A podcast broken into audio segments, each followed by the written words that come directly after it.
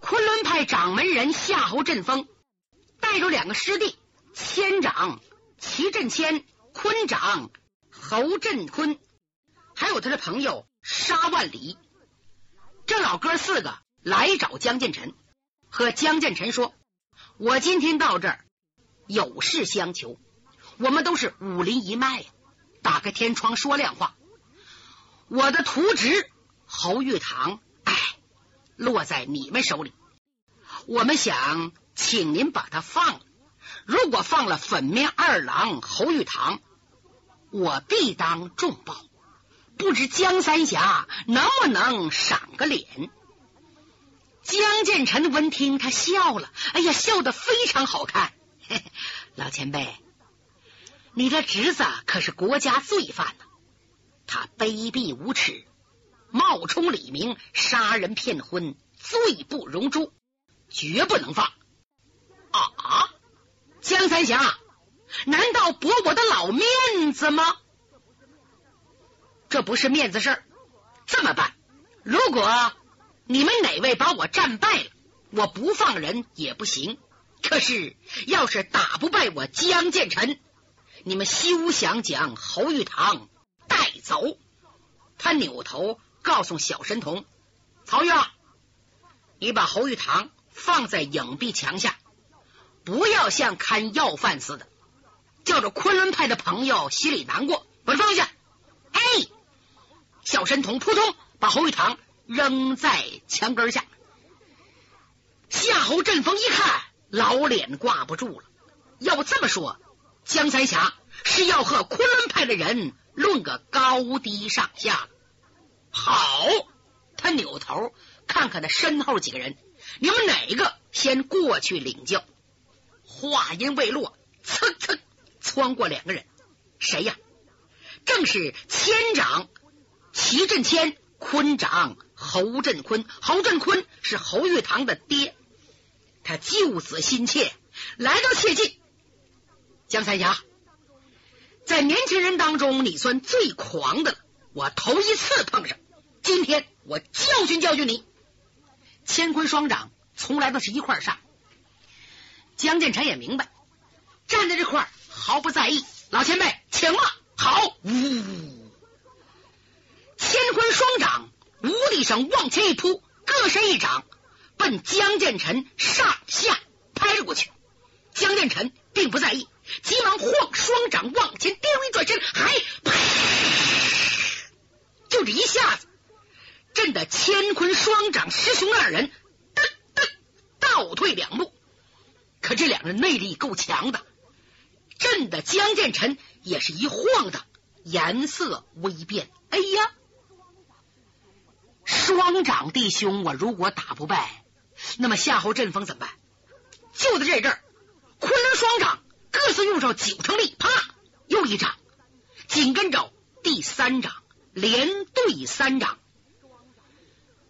双掌弟兄颜色更变，浑身发抖，在上不行了。可是这阵江建成也惊觉得心血翻腾。昆仑派掌门人夏侯振峰颜色大变，对沙万里说：“看来我的两个师弟不是对手，怎么办？”沙万里外号叫追魂剑，脸色铁青，毫无表情的说。你别害怕，别看江建臣沉静，可是三掌已经耗去他四成功力。你再上去，再拼三掌，江三儿最多还有两成功力。到那阵儿，我再上去，用追魂剑宰了他。记住，你可要硬拼三掌。嗯，夏侯振峰不上是不行了。可是他终究是一派掌门人，多少有些气度。来到切近，强装笑颜。江三侠年纪轻轻，竟有如此功力，老朽佩服。请你调整呼吸，老朽要领教三掌。常言说得好，光棍眼如假剪，追魂剑杀万里，看的不错呀。江建成和乾坤双掌。对了，三掌实则是六掌，虽然表面很沉稳，耗去了四成功力，应该喘口气。可是年轻啊，性情太傲，火气太旺，听了夏侯振风的话，哈哈一笑：“哎，大家都看着我呢，我好意思吗？请出手吧！好，恭敬不如从命。嗨，呜！夏侯振风第一掌就用上七成功力，江建成还是把手掌一抬，啪，迎了上去。二人对掌和刚才大不相同，砰的一声，声音不大，俩各自退了一步。江建成身体晃了一下，第二掌过了十成功力。这十成功力，再看夏侯振风这只干巴巴的手啊，突然膨胀起来，大一声，打，呜，砰，又一下。第三掌也到了，是最后一掌。夏侯振风用上十二成功力呀。俩手掌八力一合，立即分开。江建成英俊的脸立刻苍白，鬓角见了汗珠，一口血已经涌上来了，到嗓子眼了。自己强把他压下去。五凤楼李明、曹玉大吃一惊啊！夏侯振风，右胳膊耷拉起来，虽然使上千斤坠，可身子也不由得晃了又晃。五凤楼知道三师叔连胜了三个人，内里受伤，他刚想扶江建成下去休息，追魂剑杀万里，苍啦啦抽出宝剑，手掐剑诀，站在江建成面前。江三侠了不起，连胜三人，稳如山岳，不愧人称武林第一人呐，请。说着就要进招，江建成兴高气傲，不服人呐。虽然受了伤，还想一拼，可是空手对宝剑太危险了。就在这阵儿，胡梅唰转身走了过来。原来胡梅没有走，躲在暗处给江建成关的吊阵，为主人担心。他现在一看江建成受伤了，这个怪女人是真心疼啊。他冒着视为知己者死的精神，来到江建成近前。主人，杀鸡焉用宰牛刀啊！对付追魂剑这条老狗，奴婢还是绰绰有余，请您后退，我来宰他。江建成这个人呢，属暖水瓶的，外表冷，内心热。从外表看，没见他笑过，冷面小生，但是感情丰富。见胡梅上来，心头一热呀！是啊，自己是弃婴，除去师傅师兄以外，没有亲人。想不到遇见了这么个女人，这个女人竟然血性忠诚，不由得使他豪气冲天。他哪能让胡梅送死呢？忙说：“胡梅，这个场合哪有你逞能的地方？退下！”不，主人，沙万里一生艰险。您赤手空拳对他宝剑太危险了。如果你不让我上，我这有双刀，您可以用刀和他比试。说着，一长一短两把利刃恭恭敬敬递在江建成面前。江建成轻轻的叹了口气，接过一把短刀。这把短刀啊，一尺八寸长，尖儿尖背儿厚，狭长的刀身，拿在手里挺合适。嘿嘿。我平生第一次使刀，嗯，就拿杀万里开刀吧。胡梅退下，随后他往这一站，也没有亮门户。追魂剑开始进招了，一个仙人指路，唰，江建成摆短刀相迎，就听到苍啷一声，高人交战呐，几乎看不出怎么出招，怎么护身。只见人影晃动，银光闪闪，刷刷刷。连着就是五六招，就听着一声惨叫啊！唰，各自分开。再看追魂剑杀万里，胸前的衣襟被划开了半长的大口子，鲜血染红了衣裳，面如死灰，一条腿跪地下，天亮亮亮，宝剑也掉落。江建成咬牙切齿说：“哼，留你一命。”随后把刀唰扔给胡梅。胡梅一声欢呼啊！哎呀，主人大显神威，我的短刀也跟着沾光了。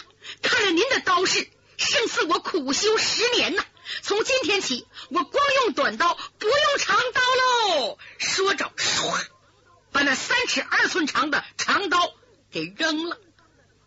这个时候，对方的四个老者，一个中年，早已吓破苦胆，连侯玉堂都没有来得及救，全跑了。敌人走了，江建成再也支持不住了。刚才他是愣挺啊，内伤太重，身体栽几栽，晃几晃，要摔倒。胡梅一把把他扶住，叫江建臣坐在地上。他一摸江建臣的脉，再看看脸色，可吓坏了。已经伤了元气，必须有保灵丹才能保住真气不散。上哪弄去？哎呀，没有保灵丹，我的主人这身功夫可就完了。嗯，只有找侯国英。不管怎么地，侯国英和我的主人是夫妻。这次四老占我的主人，估计也是侯国英主使的。这个人太狠了，我应该找一找他。他或许就在附近。想到这儿，他撒腿往院外跑。他往外一跑啊，被一个人看见了。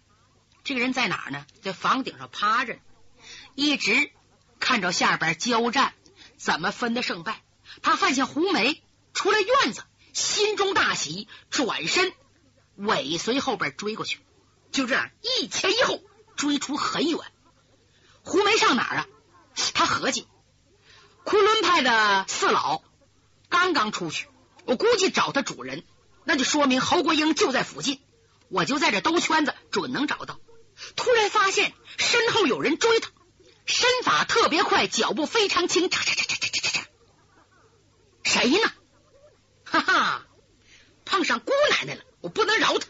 脸除了风雷浦前面树林子，胡梅止住脚步，猛一转身，站住！你谁？那个人也站下，看了胡梅一眼。胡梅，你问我吗？在下孙子宇，外号。草上飞哟啊！孙子宇，你跟我干什么？哦，我到铺子里去，就是为找你，因为我的主人想见见你。嗯，胡梅一愣，他知道草上飞孙子宇家资雄厚，一向自视清高，非常狂傲。他还投靠主人了，他主人谁？哎，谁你主人？孙子宇用手一指，就在你身后。这句话可把胡梅吓坏。胡梅今年二十八岁，打十来岁练武，至今十几年呢，下苦功啊。他的镖法很准，除了这次败在江建成之手，一般人打不过他。万没想到有人来到自己身后，自己竟然不知道，说明这个主够厉害的。他心中一惊。右手掏出镖来，他刚想要发镖，猛然肩头一沉，别动，要动我就要你的命！一把铁扇子压在肩头，胡梅机灵打个冷战，立刻就知道了是铁扇子。侯国英啊，是小爷，嗯，你还算明白。身后那个人把阎王扇抽了回来，胡梅扭身一瞧。身后站的正是侯国英。只见侯国英头戴束发金冠，墨发披肩，身穿素罗花袍，脚蹬高腰粉底靴，手里拿着一尺八寸长的折扇。但是原来的脸呐，长得漂亮啊，像桃花一样，现在啊已经消瘦多了。那双眼睛比以前也深沉的多。胡梅灵机一动。扑通跪在女魔王脚前，小爷你好，我正是为找你，求你开恩。侯国英说：“你叫我开什么恩？”哎呀，小爷我知道，刚才昆仑派掌门人来打我的主人江建成，我想一定是你主使的，你别再折磨他了。他力战昆仑四友，内伤很重，非得皇宫大内的灵药保元丹。一时很难复原。小爷，你开恩吧，给怒力丹药吧。说着，叩头不止。女魔王侯国英叹了口气：“哎，就因为他的武功太高，我才下狠心废他的武功。昆仑四友只能累他一累，而不能将他累伤。我还要派更厉害的人对付他，我非毁他一身武功不可。哎呀，小爷，您不能这么做呀！您，您还是救救他吧。”女魔王火了，嘡的一腿把胡梅推了一溜滚儿。你给我滚起来！小爷，你不救我的主人，我不起来。女魔王勃然大怒，阎王扇一顺，要向胡梅的天灵盖砸去。在一旁的孙子宇都吓一跳啊！哪知胡梅不光不躲，反而闭上眼睛，扬着脸等着死。只见他泪珠噼里啪啦。往下直滚，女魔王被胡梅对江建成的忠心惊得心头一震，他的阎王扇下不去了，还得说侯国英第一次发善心。胡梅，你们六怪背叛了青阳宫，论罪当诛啊！如今反而不自量力，管起小爷我的事情来。念你平素对我还不错，饶儿一命，赶快滚吧！滚得越远越好！不，小爷，你杀我吧，你杀我可以，但是我求你救救江三侠，赏给我一粒保元丹吧，可不能把他二十年的功夫毁于一旦，那太残忍了。侯国英打个愣神儿，暗想：江建成哪这么大魔力啊？不管谁见着他，认可为他死，连这个狐狸精也能弃掉青阳宫。保护江建成真奇怪呀！唉，胡梅，不是我心狠，我是要毁掉江建成的一身功夫，使他变成一个平凡的人，好让他老老实实的跟我过一辈子。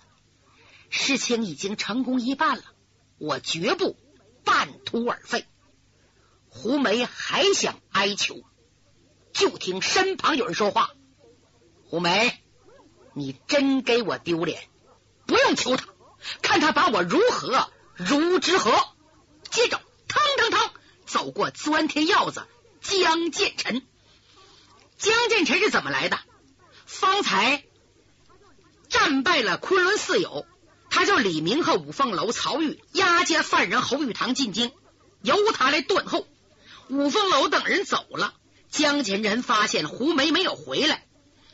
准是遇见麻烦，这才出来找胡梅。很快找到，看见胡梅给侯国英磕头哀告，他看着清清楚楚，听得明明白白，咬牙切齿，恨侯国英。姓侯的，你好狠呐！你要害我江建成，你还找谁来了？叫他出来！侯国英见江建成还是穿着一领青衫。脸色苍白，说话中气不足，但是还那么孤傲，往那一站，好像神圣不可侵犯。由于江建成的出现，胡梅心中一寒，侯国英的娇躯也晃了两晃，花容失色，一连说出了：“你你你太不懂我的心了。”哼，侯国英，我懂。我江建臣也不是小孩子，我什么都懂。